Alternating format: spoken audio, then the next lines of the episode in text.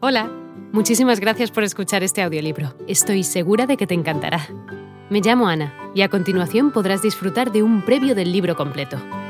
Si te gusta lo que escuchas podrás descargártelo completamente gratis desde mi web, www.escúchalo.online. Un abrazo. El fascículo número 21 de esta colección se titula Pintura gótica pero, dada la amplitud que podía tener esta etiqueta, nos fue forzoso incluir en ella solamente la pintura del siglo XIV. Sin embargo, los pintores españoles siguieron pintando en gótico durante el siglo XV, y por cierto, con tanta variedad y riqueza que nos ha parecido conveniente dedicar dos series a la pintura del siglo XV de tal modo que el fascículo presente muestra las principales obras de los maestros catalanes, valencianos, mallorquines y aragoneses del siglo XV, mientras que el fascículo siguiente, número 27, se dedica a los pintores castellanos y andaluces de la misma época. En realidad podemos decir que el mayor esfuerzo de nuestros estudiosos de arte se ha dirigido en los últimos años al descubrimiento, análisis y crítica de la pintura del siglo XV, dando lugar a un aumento constante de conocimientos en torno al tema. Retablos casi desconocidos, tablas que permanecían semi-ignoradas en algún oscuro rincón de iglesia rural han sido desempolvadas y cuidadosamente estudiadas, hasta el punto que de día en día surgen maestros poco menos que desconocidos para situarse en un escalón de categoría muy elevada.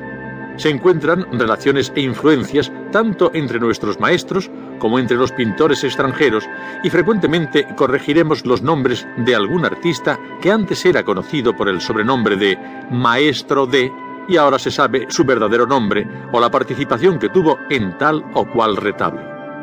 El acervo pictórico del siglo XV está aumentando, como decimos, a marchas forzadas, y en nuestro reducido propósito de presentar las obras más características de nuestro arte, nos vemos obligados a seleccionar estrictamente los más destacados. Este afán de la crítica por el estudio de la pintura del XV no es nada caprichoso ni gratuito, sino que responde a una auténtica necesidad vital exceptuando nuestro siglo XVII, que representa no sólo la cumbre de nuestra pintura, sino también una de las cumbres de la pintura universal, el siglo XV es, sin duda, el siglo más fecundo de la pintura en nuestra península. Nuestros artistas, tan remisos y atípicos a la hora de recoger las ondas renacentistas, se muestran decididamente partidarios de los estilos gótico y barroco, y es en estos dos estilos en los que vierten con más gusto su personalidad. La pintura española tiene en estos dos capítulos, gótico y barroco, su expresión más elevada y su representación más numerosa. Ya vimos en el fascículo número 21 la importancia de algunos maestros catalanes, como los Serra, su acercamiento a los nuevos estilos italianos e incluso la superación de los mismos en algún caso.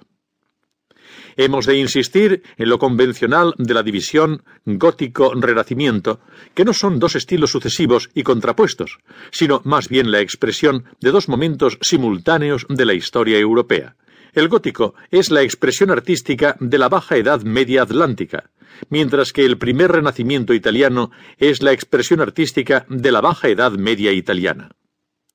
Gótico occidental y primer renacimiento italiano son, pues, dos estilos cuya diferencia es local más que temporal.